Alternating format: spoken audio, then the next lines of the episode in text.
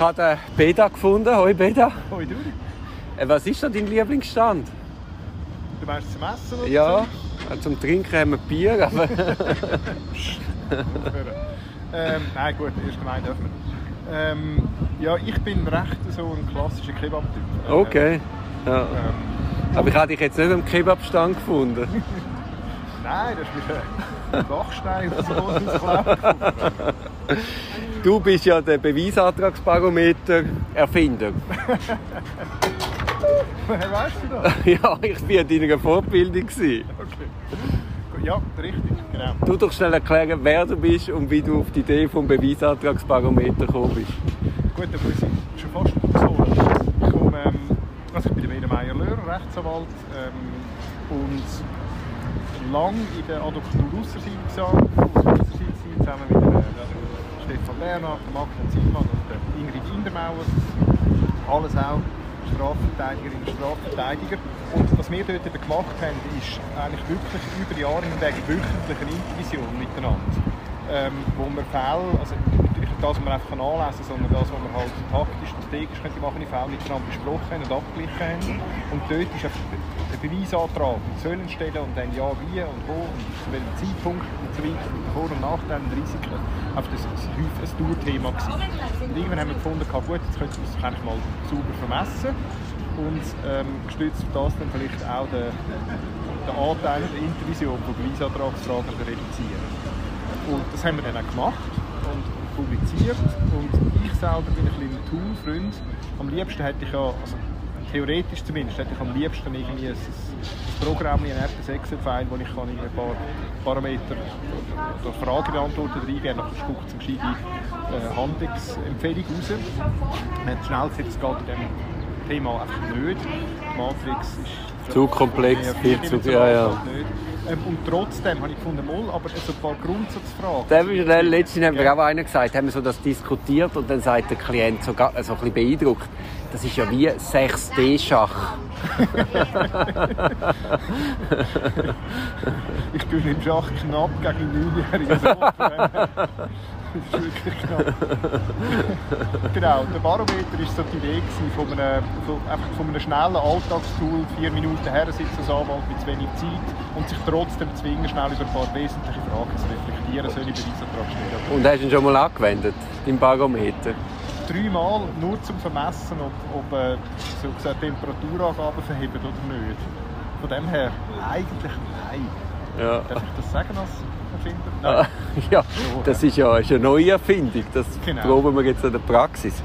Ah, äh, warum wir jetzt hier zusammenhocken, also wolltest du schon sagen, wo du jetzt schaffst? Genau, ja, richtig. Das kann auch noch. Genau vor ähm, gut eineinhalb Jahren habe ich zu ähm, der Tanja Knosel und Joni Glenk, Kognitorrechtsanwalt, gewechselt. Ich weiß nicht genau. Ja, Weißt nicht genau warum? nein, nicht, gar nicht.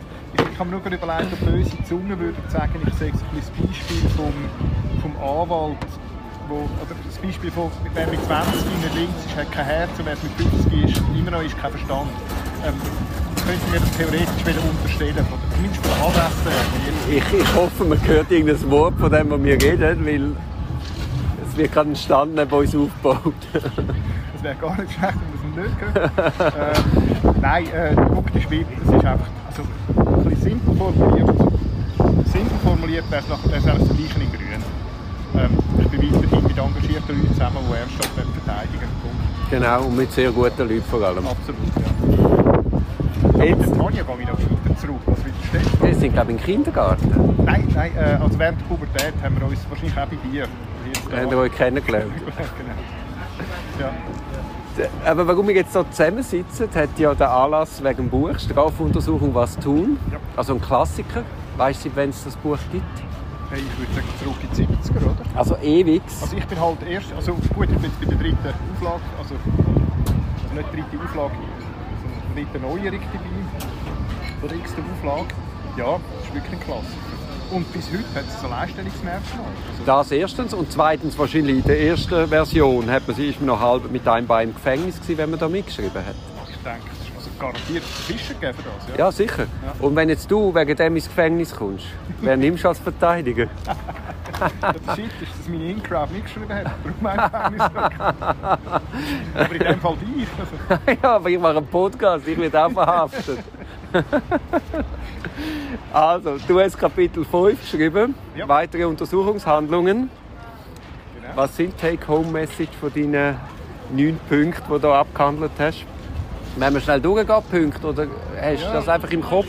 Mal, ich glaube, etwas vom, vom Zentralsten, wo man durchaus ja auch aus dem amerikanischen Spielfilm kennt, aber sich, wenn es um Untersuchungshandlungen, um Strafverfolgungsbehörden und Polizei geht, tatsächlich als, als eine der wichtigsten goldenen Faustregeln äh, bewährt ist, ähm, nichts sagen, nicht, also nicht erst mal am Anfang kooperieren, sondern das erste Mal sich überlegen, was Sache ist, das erste Mal auch wieder zur Besinnung kommen. Eben, sich sortieren, ja. Genau, ähm, dem ausgesetzt ist und entsprechend unbedingt mit einer Fachperson oder einer Vertrauensperson eine Rücksprache nehmen. Sonst passieren da Sachen, die absolut matchentscheidend sein könnten später, wenn man sich selber sprichwörtlich kann. Also, ein Grabschaufel kann man nicht, Todesstrafe haben wir zum Glück nicht, ähm, aber, aber schlecht Deutsch geht die Scheiße rein. Und das ist unabhängig davon, ob man schuldig ist oder unschuldig. Gut, zu dem Zeitpunkt ist sowieso mal technisch gesehen jeder unschuldig, ähm, aber das ist eine andere Frage. Ja, es ist völlig unabhängig davon. Also, ja, schlicht Punkt, unabhängig davon. Genau. Und ich, ich, ich benenne das als Vogel-Strauß-Taktik. Ich benenne das als Vogel-Strauß-Taktik. Trifft Oder hast du besser... ich habe ich hab ehrlich gesagt, ich habe es vorher nicht gesagt. Fokus Strauss ist mir einen Sinn gekommen, weil es so etwas, ähm, das Bild hat für mich etwas, etwas ängstlich Ausblendendes. Als ob Aha, nein, so meine ich es nicht. Ja, Ja. klar, darum aber habe ich es genommen, weil als ob, als ob mir dann in der Zwischenzeit etwas Schlimmes könnte passieren und das meine ich nicht und das stimmt da nicht. Der springende Punkt ist für mich, dass wenn man schon nur sagt, nein, ich bin nicht dort gewesen, zum Beispiel. Und es ist gar nicht relevant, aber man hat die Aussage gemacht, im, im Meinen darum, dass das haben gar nicht der Vater nicht. Und später wird über die Auswertung von den Handydaten klar, dass man dort war, könnte es einem bei einer Lüge überführen. Und es ist wiederum schlecht, uns gesagt, scheiße, die Lüge relevant ist oder nicht, aber da kommt sofort ein das Prinzip vom «Wer einmal nicht, der glaubt man nicht». Und schon haben wir einen schlechten Stand im Verfahren, völlig ohne Not. Völlig ohne Not, genau. Und es kann auch sein, dass man aus einer Lüge dann den falschen Schluss zieht. Ja. ja. Also da muss man wirklich sehr vorsichtig sein und ich bin da ganz bei dir. Also schuldig oder unschuldig, am Anfang einfach möglichst unbeweglich vor Ort sich sortieren. Ja, absolut. Das tut mir eines der wichtigsten Messages in diesem Zusammenhang bei dem Buch, weil der Teil ja eigentlich so sehr ein, ein technischer, komplizierter kann sein. Spurenanalyse, DNA, ähm, biometrische Datenerfassung und so weiter. Oder, oder dann im technologischen Bereich mit Handy, Auswertungen. Ähm, ich glaube, was man dort wiederum sollte wissen ist, heute ist einfach verdammt viel möglich. Wahnsinn, und ja. Selbst wenn es nicht mit so viel Aufwand und Manpower vielleicht reinfahren, außer jetzt gerade bei einem, bei einem schweren Kapitalverbrechen, ähm, wie im amerikanischen Spielfilm oder CSI XY sehr viel. Also die Sachen, die du siehst, sind grundsätzlich schon Realität. Also sie können schon verdammt viel überprüfen, überwachen und steuern und auswerten. Ja, und es wird immer einfacher und immer billiger. Oder? Also, ja, genau. Und gleichzeitig haben wir aber das Problem, dass der Faktor Mensch gleich ist. Also sehr viele Menschen, und ich zum Teil eingeschlossen, meinen dann, wenn jetzt so einem Spurengutachten über DNA-Spuren drin steht, der sagt 99,999 Prozent, dann sehe ich es jetzt im Gesetz und klar. Aber der springende Punkt ist, das stimmt nicht. Also eine, DNA-Spur, jetzt übereinstimmt, dann wirkt das Rasiermesser scharf sein, wenn das unter Laborbedingungen gemacht wird und die beiden Spuren rein sind. Sobald das ein Teilabdruck ist, ist das ähnlich wie ein Teilabdruck vom Fingerabdruck auf einem Glas. Da kommt die menschliche Interpretation rein. Und dort gibt es wiederum Studien, die klar zeigen, dass dort sofort ein Bias, also ein Fehlurteil kann reinkommen ähm, beim Experten unbewusst, nicht böse gemeint, wo er fälschlich jemanden als Täter oder eben also be bestätigt oder ausschließt. Und das ist verheerend, wenn eine gewisse Wissenschaftsgläubigkeit rum ist. Und die gibt es. Ja, und vor allem meistens haben wir es ja mit Mischprofil zu tun, ja, wo, wo es nochmal akzentuierter ist, was du jetzt gerade sagst. absolut, absolut.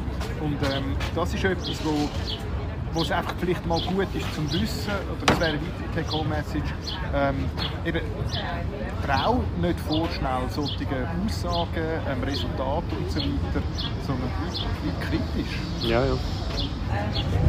Jetzt, was du gesagt hast, eben quasi am Anfang mal nicht kooperieren, das gilt, wenn man es eine Hausdurchsuchung gibt. Das, damit meinst du sicher nicht, dass man die Polizei nicht reinlässt und dort in den ersten Widerstand geht, sondern man bleibt freundlich, man lässt sie rein, aber man schaut, dass man gerade das Telefon machen kann, ähm, einen Anwalt seines Vertrauens und dann halt auch eben beim Nattel, die tun ja dann relativ fordernd, haben Fragen. Was ist der Kopf vom Nattel? Was ist der Zugang zum Computer? Dass man dort einfach mal cool bleibt und sagt, im Moment möchte ich dazu nichts sagen und ich unterschreibe jetzt auch gerade nichts vor Ort. Ja. Ja, nein, absolut. Ich hebe meinen Finger her, wenn man einen Fingerabdruckerkennung hat oder, oder das Gesicht zum Öffnen. Ähm, also da bin ich voll bei dir und, und auch dankbar für die Korrektur oder, den Hinweis, ähm, tatsächlich nicht um das geht. Es geht jetzt nicht um, um irgendwie einen bewaffneten Widerstand. Ähm, es geht nicht um Waco oder so, wenn es gerade auf Netflix ähm, die Serie, sondern es geht genau um das, dass man nicht unnötig mitschafft in dem ersten Zeitpunkt, wo man ja gar noch nicht weiss, was soll Sache sein oder nicht. In der Regel ist mit solchen Massnahmen in so einer Situation auch gar nicht super aufgeklärt, was überhaupt Ja, ja. Genau. Und nicht einfach mal die Hosen abladen, denke ich sehr klar. Eben, also es ist ja, was in der Welt ist, ist in der Welt. Ja. Und dann heisst, man kann es ja immer noch nachholen. Also man vergibt sich überhaupt nicht, wenn man am Anfang nicht Liebkind spielt. Also, da bin ich im Übrigen auch, wenn du einsteigst und sagst, ja, Peter, wer bist du? Ähm, ich sage Strafverteidiger. Ich unterscheide mich dort wahrscheinlich zu einem gewissen Mainstream, im Sinne, dass ich absolut nicht, zumindest nicht aus ideologischen Gründen, generell äh, dazu rate, schweigen, also meine gesagt, Aussage zu verweigern. Ich persönlich finde, jede Handlung, ob, ob verweigernd oder kooperativ oder nicht, oder, oder zudienend, soll ein bewusster Entscheid sein, aufgrund von, einer Analyse von der Situation. Darum gibt es für mich, wenn ich mal ursprünglich anfänglich gesagt habe, die Regeln, ähm, gibt es für mich so nicht wirklich, weil ich glaube, das greift immer zu kurz. Und da mag ich mich ein bisschen unterscheiden. Aber da sind wir aber wieder bei deinem Barometer. Ob man Aussagen macht oder nicht. Da könnten wir auch wieder einen Barometer zeichnen. Dort habe ich Matrix gemacht. Dort hast du einen- wir könnten doch so ein Barometerbuch machen. Hauptsache zeichnen. ja. Das wird das, ja, ich ich denke auch, auch, in Gerichtsentscheidungen und so weiter, wenn die grafische Darstellung sich umsetzt und zeichnet, gibt es ein bisschen Luft nach oben. Da gibt's- das gehört das glaube ich nicht ins Buch. Ich finde das Buch schön gestaltet. Da gibt es glaube ich Zeichnungen drin. ich Richtig erinnere, auch noch in dieser Fassung. Also Beda, ich danke dir für deinen Input. Danke Ich dir. hoffe, das Buch wird viel gekauft. Ja, es läuft immer gut. Und nein, es ist eine grossartige Errungenschaft. Danke. Ja, ich finde es schön, dass ich da zusammen Jetzt trinken wir noch Papier zusammen. Das ist ein Podcast aus der Reihe Auf dem Weg als Anwältin. Ich hoffe, der Podcast hat dir gefallen. Für mehr Podcasts schau doch auf meiner Homepage www.duribonin zusammengeschrieben.ch. Viel Spaß beim Entdecken von weiteren Podcasts.